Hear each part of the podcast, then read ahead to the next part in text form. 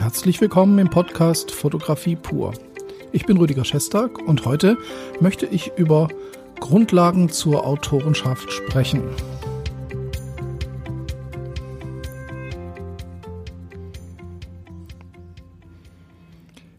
Ja, ich freue mich, dass Sie auch wieder dabei sind und äh, diesem Podcast zuhören. Die Themen hier sind ja nicht immer ganz so flockig und leicht, sondern es geht hier schon ziemlich ans Eingemachte. Ich habe mir ja so ein bisschen auf die Fahne geschrieben, die Ausbildung Fotografie hochzuhalten und äh, in der Fotografie wirklich wieder zu ja interessante Autoren heranzuziehen. Da stellt sich natürlich die Frage, was sind Autoren? Das ist sicher ein Thema, das ich jetzt hier auch gar nicht so richtig ausführlich behandeln kann und da gibt es verschiedene Ansätze. Ich würde aber mal ganz grob sagen, ein Autor ist einer, der aufgrund seines Wissens, seiner Erfahrung und seiner Kenntnisse eigene Inhalte erzeugen kann und diese in den Bezug zur Gesellschaft, zur Politik, zur Geschichte und auch zur Kunst und zum Design setzen kann. So, das hört sich jetzt alles sehr theoretisch an, aber wir gehen ja jetzt so ein bisschen genauer darauf ein. Angestoßen bin ich komischerweise an dieses Thema, äh, auf dieses Thema aufmerksam geworden durch die Debatte um Paragraph 13. Ich habe mich bisher dazu nicht geäußert. Ich persönlich finde, wie viele andere auch, dass eine Beschneidung durch Upload-Filter die falsche Entscheidung ist, weil es tatsächlich ja kleinere Urheber benachteiligt. Also Leute, die eigenen Content machen, den aber jetzt nicht vermarkten oder anmelden oder lizenzieren können, sondern es geht einfach darum, und das ist wieder mal für die Politik, denke ich, recht typisch, hier wird hauptsächlich der Lobbyarbeit äh, ja, zugearbeitet, also die Lobbyarbeit und die großen Konzerne, die natürlich auch ähm, Urheberrechte haben, für die ist dieses Gesetz gemacht. Aber ich will mich hier auch gar nicht in eine große Diskussion reinsetzen. Das haben andere äh, natürlich ausführlich gemacht. Ich möchte aber eigentlich sogar jetzt mal einen Schritt zurückgehen und schauen wir uns mal an, was da eigentlich so läuft. Es beschweren sich sehr viele junge Leute auf YouTube zum Beispiel oder in anderen sozialen Medien, dass sie ähm, benachteiligt werden, dass sie in ihrer Meinungsfreiheit beschränkt werden, wenn diese Urheberrechtsreform und der Paragraph 13 im Besonderen greift. Das ist auch richtig, aber man muss wirklich jetzt mal schauen, warum ist das so problematisch? Warum sind wir darauf angewiesen, dass unsere Meinungsfreiheit nur auf YouTube oder auf Facebook oder auf Instagram oder in sonst einem ja, konzerngesteuerten sozialen Medium funktioniert. Das Problem ist sehr oft, dass viele dieser Content Creator, äh, ich gehe jetzt mal, ich rede jetzt mal von YouTube, weil da bin ich auch unterwegs, dass viele dieser äh, Content Creator ihr ganzes Leben um dieses Netzwerk und um diese Plattform gestrickt haben. Das heißt, für die ist es natürlich sehr schlimm, wenn hier was Größeres passiert und wenn ihre Freiheit beschnitten wird. Manche sehen sich davon sogar existenziell bedroht, was auch verständlich ist, wenn man praktisch nur über YouTube sein Einkommen erzielt und wenn man nur über YouTube ein Ohr nach draußen hat. Was hat das nun mit Autorenschaft zu tun? Ganz einfach. Ich glaube, dieser Trend der Regulierung, den wir jetzt erleben, das ist ein folgerichtiger Trend. Ich sage damit nicht, dass ich das alles gut finde, aber es ist notwendig in, gewissen, in gewissem Rahmen. Wir haben nämlich inzwischen einen äh, Zeitpunkt erreicht, wo die Menschen sich freiwillig den Algorithmen der großen Konzerne unterordnen und denen folgen, um eben dann eine persönliche Freiheit, zumindest eine gefühlte persönliche Freiheit zu erlangen. Übrigens auch ein Begriff, den ich ähm, sehr kritisch betrachte.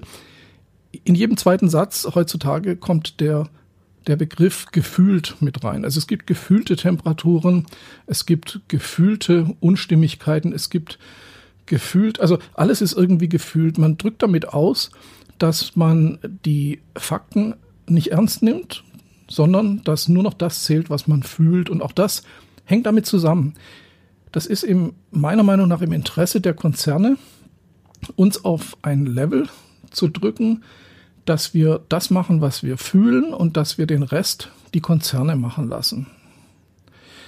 Ist sehr kompliziert, ist auch sehr angreifbar, was ich hier sage. Aber ähm, ich denke, da bin ich schon auf dem richtigen Weg. Jetzt ist es natürlich schon so, dass Plattformen wie YouTube, Facebook, Instagram sehr gut für uns Kreative sind. Wir können uns nämlich über diese Plattform austauschen und wir können, ja, wir können unsere Werke zeigen und so weiter. Ähm, ich sehe es eben nur kritisch, dass man sich diesen Algorithmen unterordnet, dass man sich zum Beispiel abhängig macht von Klickzahlen, dass man sich abhängig macht von Followern, äh, weil es eben für manche eben auch ein finanzielles Problem ist, wenn Follower wegfallen. Ähm, da ist zum Beispiel mein, mein meine Herangehensweise die, dass ich sage, mich interessiert es eigentlich. Ich finde es schön, wenn viele Leute mir auf Instagram folgen, aber da verdiene ich kein Geld mit. Das heißt, ich werde meine Ideen und meine kreativen Input, den ich dort veröffentliche, nicht ähm, ändern, nur weil irgendwelche äh, Follower oder Klickzahlen fehlen. Also da bin ich ziemlich frei davon äh, zu sagen, ich muss mich jetzt äh, so verhalten, dass ich möglichst viele Abonnenten bekomme, viele Follower, viele Klickzahlen. Sobald ich das mache, begebe ich mich in die Abhängigkeit von solchen sozialen Medien. Ich glaube, Sie haben verstanden, was ich meine. Also das Thema ist relevant mit den Upload-Filtern und Paragraph 13, aber vielleicht gibt es uns einfach den Anschub, mal einen Schritt zurückzutreten und zu sagen, wo sind wir hier eigentlich gelandet? Wie tief stecken wir in den Algorithmen drin und wie weit haben wir uns von diesen Medien abhängig gemacht? Und jetzt komme ich zur Fotografie, weil das hat auch sehr viel damit zu tun. Immer wenn ich solche Gedanken habe, die so ein bisschen kritisch gegenüber sozialen Medien sind, äh, denke ich mir natürlich auch sofort, hm, du bist ja jetzt auch nicht mehr der Jüngste, vielleicht äh, verstehst du es nur nicht, weil die Jungen verstehen es viel besser.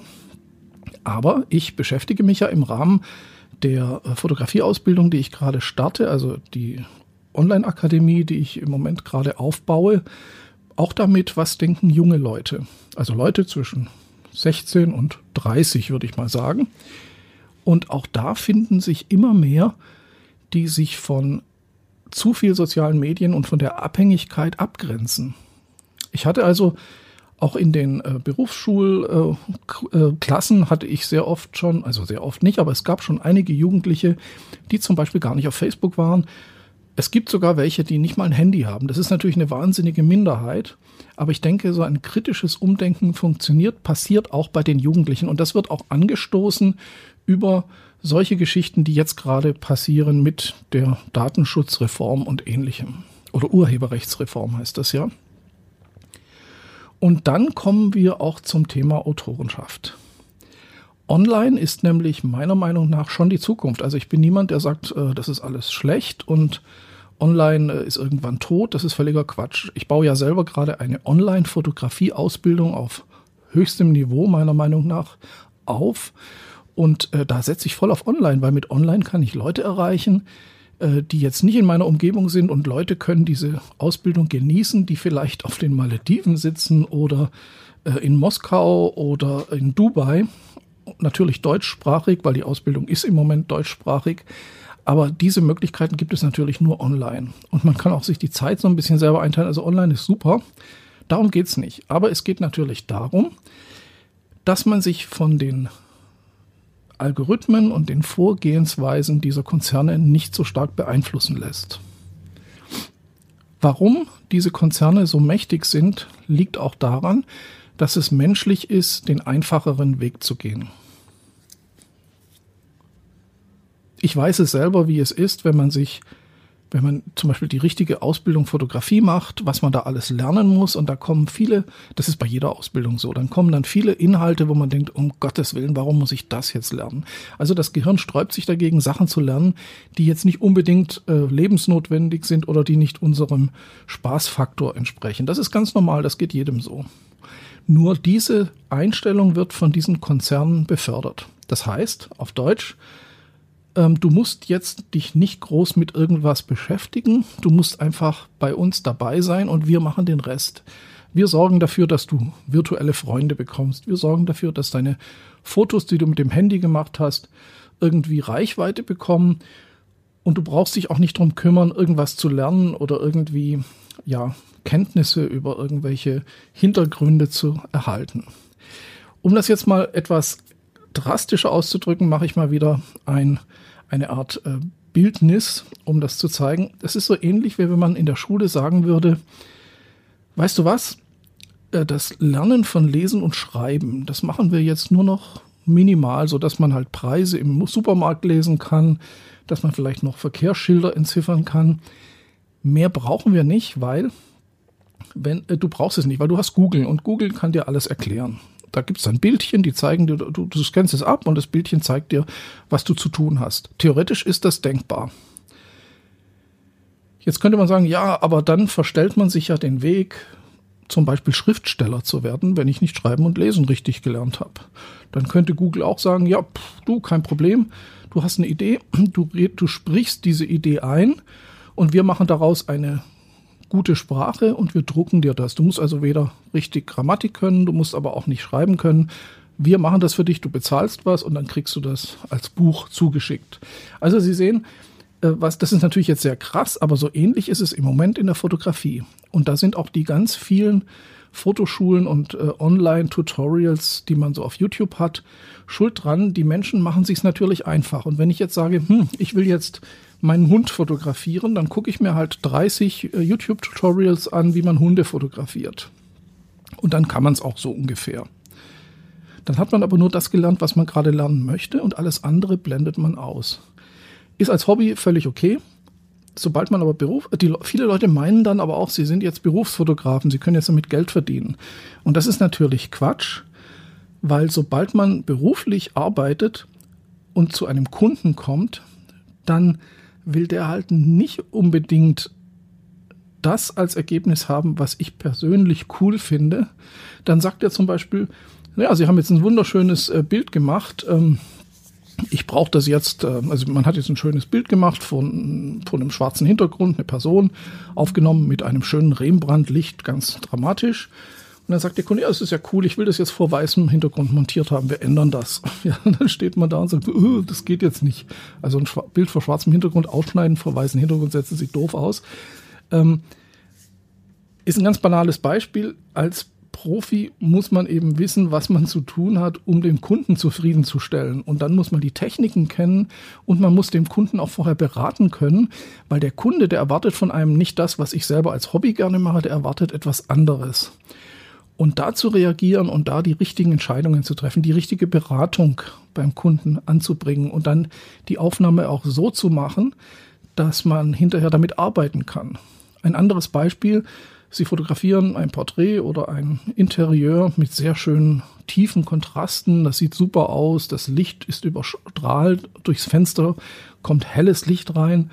Wir haben einen Innenraum mit tiefen Schatten unter den Sitzbänken. Das sieht alles wunderbar aus. Und jetzt sagt der Kunde, ja, das ist schön und gut, aber gedruckt sieht es nicht so gut aus. Wir müssen jetzt unter den Tisch was reinmontieren oder was oder auch nicht und wir müssen jetzt einfach die Informationen rausholen. Man sieht ja gar nicht, wie der Teppich unter dem Tisch aussieht. Und jetzt haben Sie das Problem, da ist alles zu dunkel, das kann man auch im RAW-Converter nicht mehr hochziehen.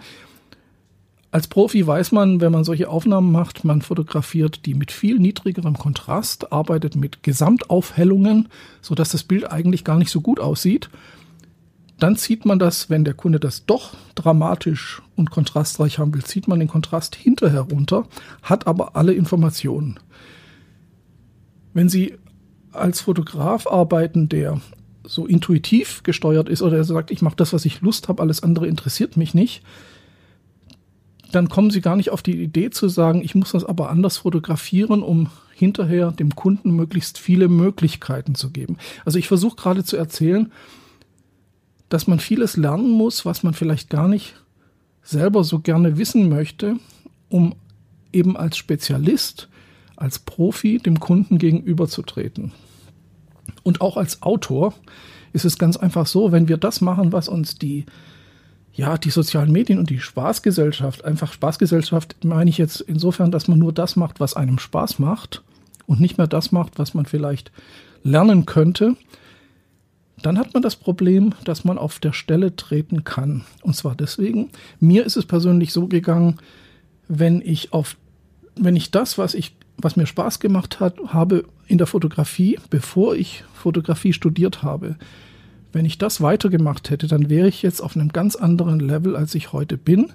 Ich habe viel gelernt in meiner Ausbildung, was mir erst keinen Spaß gemacht hat, was mir aber dann Welten ermöglicht hat, weil ich es machen konnte und dann plötzlich mein Spektrum an Ideen und an Inspirationen plötzlich tierisch gewachsen ist. Ich hatte also Tools in der Hand, die ich mir mühsam erarbeitet hatte und die mir auch keinen Spaß gemacht hatten. Mit diesen Tools konnte ich dann Sachen machen, die ich vorher gar nicht konnte und ich hatte plötzlich noch viel mehr Spaß. Also das ist das, was die Ausbildung ermöglicht und eine Autorenschaft notwendig macht. Und die sozialen Medien ganz allgemein ähm, sind im ersten Moment recht ja lecker, so wie Pralinen, die kann ich mir schnappen und es fühlt sich gut an und ich habe ein bisschen was gelernt. Aber sie helfen uns nicht, eigenständig denkende und kreativ arbeitende Autoren zu werden, die was Neues sagen, weil sie die Tools kennen, mit denen sie Aussagen in der Fotografie machen können. Ich habe da schon öfters drüber gesprochen. Ich glaube, ich muss da gar nicht so viel weiter ausholen. Ja, was kann man jetzt machen, um aus diesem Dilemma herauszukommen? Ich denke, so schwierig ist es gar nicht. Wir müssen wieder selbstbewusster werden und müssen die sozialen Medien, also nochmal, Instagram ist für Fotografen interessant, Facebook vielleicht, äh, YouTube für Leute, die gerne Videos machen.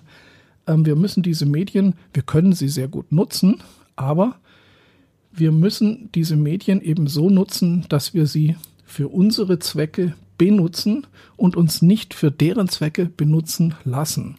Also nicht deren Algorithmen unterordnen, um Likes und Klicks zu bekommen, sondern ja mehr an der eigenen am eigenen Stil, am eigenen Charakter fotografisch zu arbeiten und eine klare Aussage und eine gute Aussage äh, treffen und die verbreiten.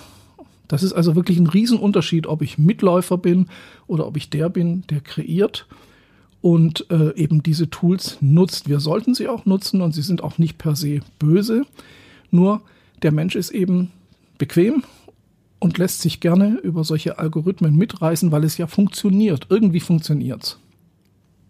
Und so kommen dann eben auch Aussagen äh, zustande, die ich öfters höre, die sagen, ich brauche keine Ausbildung. Im Prinzip finde ich ja alles im Internet.